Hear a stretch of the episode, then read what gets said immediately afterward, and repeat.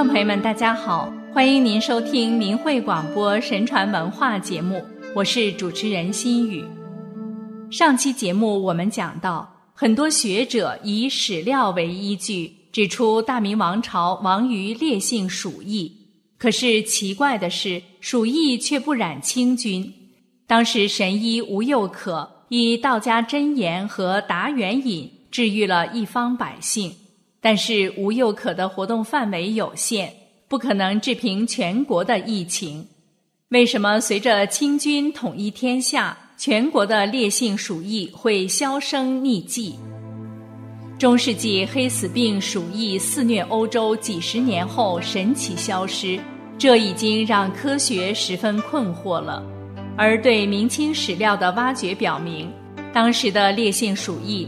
不感染李自成的五十万义军，随着李自成攻入北京，京城盛行的鼠疫戛然而止，完全颠覆了现代人的科学认知。但是，令科学难以解释的事实还不止于此。今天我们接着来揭示这段历史的谜题。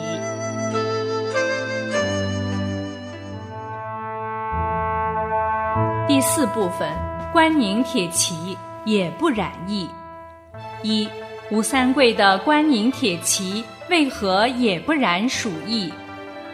在上期节目里，细心的听众朋友可能会想到，吴三桂镇守山海关的关宁铁骑能和李自成的二十万大军死战，说明他们也没有感染鼠疫吧？确实是这样。一六四四年五月二十六日。李自成大军到山海关，大战吴三桂的五万关宁铁骑，一直打到二十八号早上，吴军才支撑不住了。而此时风向大变，天象不利大顺军，满清骤然出击。在清兵出手前，关宁铁骑以少敌多，能抵挡大顺军强攻两昼夜，足见其强悍的战斗力。这绝不是一支染过烈性鼠疫的军队。明末的烈性鼠疫流行十二年，后期京师疫情最重，全国没有封城禁足，各地往来一直不断。吴三桂镇守宁远、山海关一带，军事补给都来自京城，他的家人也都在京城，鼠疫怎么可能传不过去呢？可事实上。关宁铁骑就是不染鼠疫。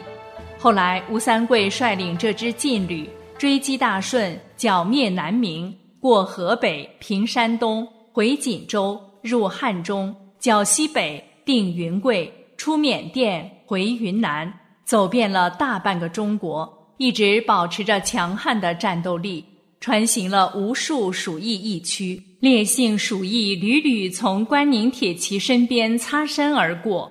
就是不理他们。那么，在大明王朝被鼠疫肆虐、军队战斗力锐减的情况下，唯独关宁铁骑例外。他们特殊在哪里呢？二，袁崇焕的劲旅反迫害的特例。关宁铁骑是袁崇焕一手建立起来的明末最强部队。天启六年宁远大捷。袁崇焕一万多人守孤城，火炮击退了努尔哈赤十三万多人四天的强攻，扭转了明朝百战百败的颓势。天启七年的宁锦大捷，袁崇焕击退了皇太极六万大军二十四天的来回攻击，不但宁远、锦州两城的火炮发威，野战也和八旗劲旅打成平手。崇祯二年的京师保卫战。袁崇焕带领关宁铁骑八千多人，在广渠门外，把满清悍将莽古尔泰、阿巴泰、阿吉格、多尔衮、豪格和蒙古亲王率领的四万多精锐骑兵彻底击溃，斩杀数千人。这场胜利几乎困惑了所有学者：文人袁崇焕怎么可能训练出天下第一强悍的骑兵？在满清八旗最擅长的骑兵野战中，打垮了五倍于自己的敌人。他的随军文书记述：袁崇焕亲自上阵，差点被砍死，两肋中箭，如同刺猬。幸亏身穿重甲，才没射透，太命大了，以至于太多人认为史料记录可能有夸张，讲这段历史的时候含糊带过。袁崇焕被大明朝廷迫害死，他的三万关宁铁骑一分为三，其中一支落到了吴三桂手中。影视中喊出的“关宁铁骑，天下无敌”的口号，并非吴三桂吹嘘壮胆。这支劲旅扩编后，随着吴三桂横扫大半个中国，歼灭了大顺军、大西军、南明军队，后来又反清。对清军也是屡战屡胜，以致康熙帝下令禁止满洲军主动与关宁军野战，最后以火炮歼灭了这支无敌铁军。不是因为最能打仗才免于瘟疫的天罚，人类对鼠疫没有自然免疫力。关宁铁骑与其他明军唯一的不同在于，它是袁崇焕建立起来的。在袁崇焕被迫害后，祖大寿领着这支部队撤出，回山海关宁远，名为自保，实则抗皇命，为元帅鸣冤。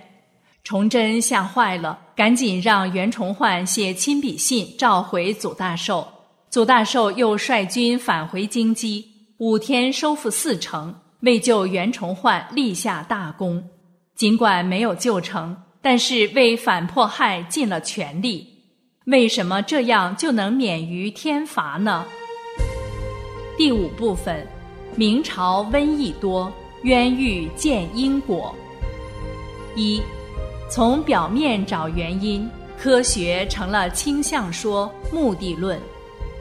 现代科学总是从表面找原因，认为瘟疫由天灾、卫生条件差引起。这种解释也是猜测，不合史实。现代学术界发现，古代的灾年、平年交替循环，在不同地区也有轮替。也就是说，天灾人祸历代都有，但都没有像明朝那样，动不动就酿成一场局部瘟疫。所以，上述解释并不科学。对科学无法解释的原因。硬是要做出所谓科学解释，目的性很强，倾向性也很强。这样的倾向说、目的论本身就是偏颇、不科学的，在基点上就不能成立。二，明朝的两大历史特色。明朝的历史有两大特色：一是瘟疫多，特别是后期，有人统计。明朝统治两百七十七年间，至少有一百六十八年发生过瘟疫，不同地区各类瘟疫达三百三十次以上。二是冤狱多，明朝特务机构最发达，太监掌控的东厂、西厂，还有锦衣卫、镇抚司，以监控、迫害朝臣为业，恐怖治国，大兴冤狱，酷刑残害为历史之最。发明了完全凌驾于法律之外的酷刑，如廷杖，无需有罪，皇帝一句话就棒打大臣，甚至打残打死；诏狱，含东西厂狱、锦衣卫大狱、镇抚司狱等，设定凌迟及千刀万剐的级别，定下几千刀。如果在这几千刀剐肉之前，罪人先死了。行刑者要被重罚。三，两大特色暗存因果。其实明朝上述两大特色是有因果关系的。冤狱是瘟疫等天灾的根源之一。过去遇到灾难、麻烦、疾病或者亲人疾病，皇帝常常大赦天下，朝臣劝谏帝王处理冤狱。以化解灾难的事史不绝书，为什么会这样？科学认为这不可能，所以只能用超科学的理来解释。李淳风的天象著作《以四占》里多次出现“以赦解之天难”，大赦直接解的是冤狱，怎么会解开天难呢？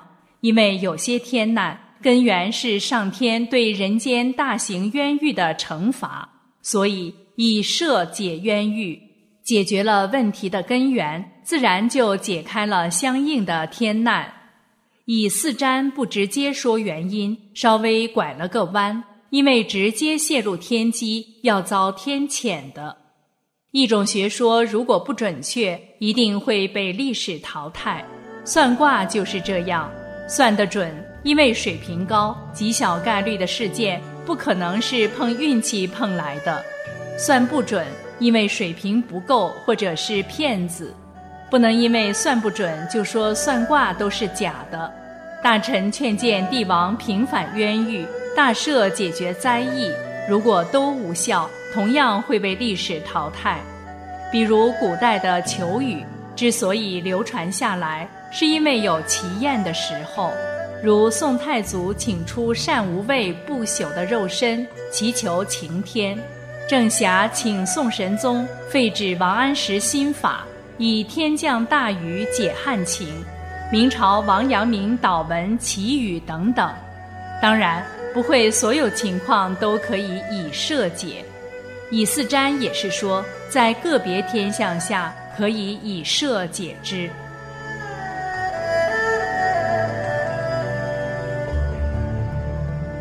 四，朝廷犯罪，百姓连累。可能很多人会问。如果冤狱是明朝瘟疫的根源，为什么那些冤狱的制造者东厂西厂昏君不遭报应，而是老百姓首先遭劫呢？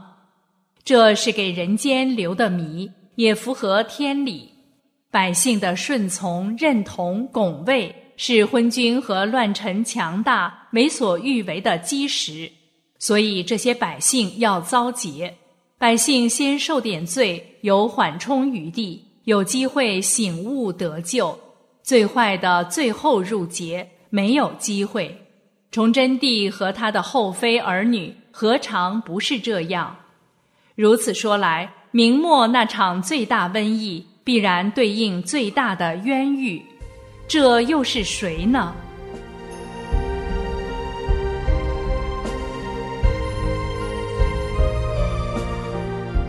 第六部分，三方神迹有根源，皈依直指袁崇焕。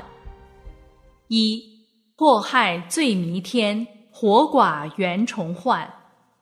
很多人会知道，明末最大的冤狱就是保卫大明的第一功臣忠臣袁崇焕，无辜被崇祯帝下狱，炮制罪名，处以明朝最重的法外之刑——寸折。袁崇焕不但被钦定凌迟碎剐三千六百刀，实际剐了三千五百多刀，刽子手还把剐下来的肉当场出售。史料记载，面对惨烈的酷刑，被朝廷谎言欺骗的百姓们，不但大骂袁崇焕这个卖国贼，还抢购其肉。袁崇焕被折磨三日才死，百姓又争先哄抢内脏。剁碎解恨，场面之惨，亘古绝今。明史记载，朝廷抄袁崇焕的家，发现家无余财，将其亲属流放三千里。天下人认为太冤了。注意，事实上可不是天下人都认为袁崇焕冤枉，而是当时大部分天下人听信了朝廷的谎言。认为袁崇焕是卖国贼，死有余辜，所以京城百姓才有那么激烈的恨袁反应，才有一些民间史书的作者把袁崇焕比作秦桧。是否知道其中的真相，就成了大明王朝的分命令：是在迫害中受谎言蒙蔽、推波助澜，还是明白冤情？命运截然不同，逃不过瘟神的眼睛。大道至简至易，《道德经》阐述了这样的天理。满清大军李自成的义军，吴三桂的明朝关宁铁骑都不染疫，这三方神迹和天灭大明的根源，都归于一个简单的原因——袁崇焕。烈性鼠疫是降下的天谴，因为大明王朝忤逆天理至极，听信官方谎言，不明真相，或者和逆天的朝廷站在一起的人，都和大明一样，在劫难逃。二，冤狱杀长剑，大义却罕现。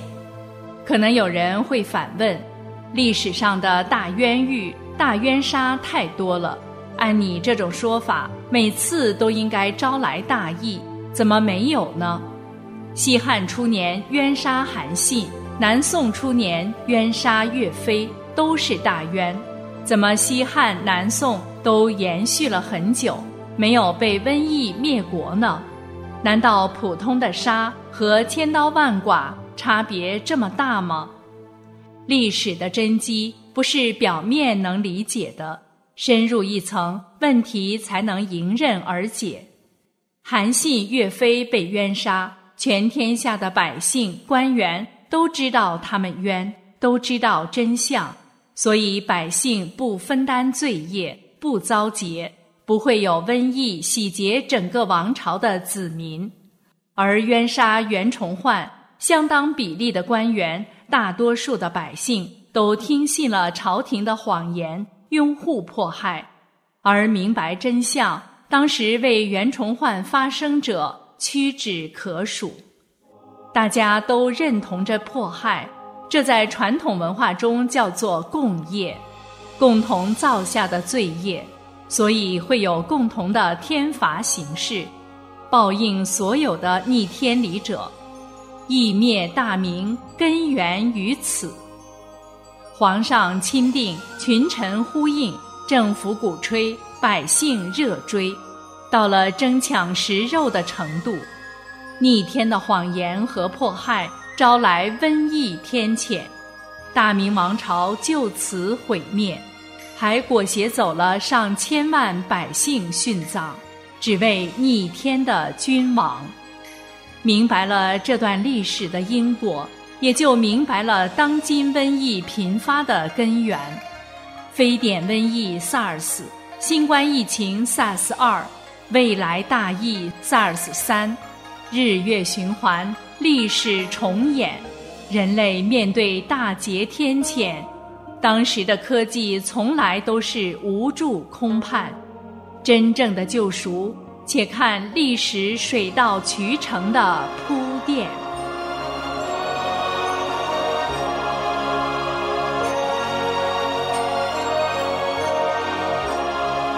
各位听众朋友，今天的节目就为您播送到这里，感谢您的收听，下次时间我们再见。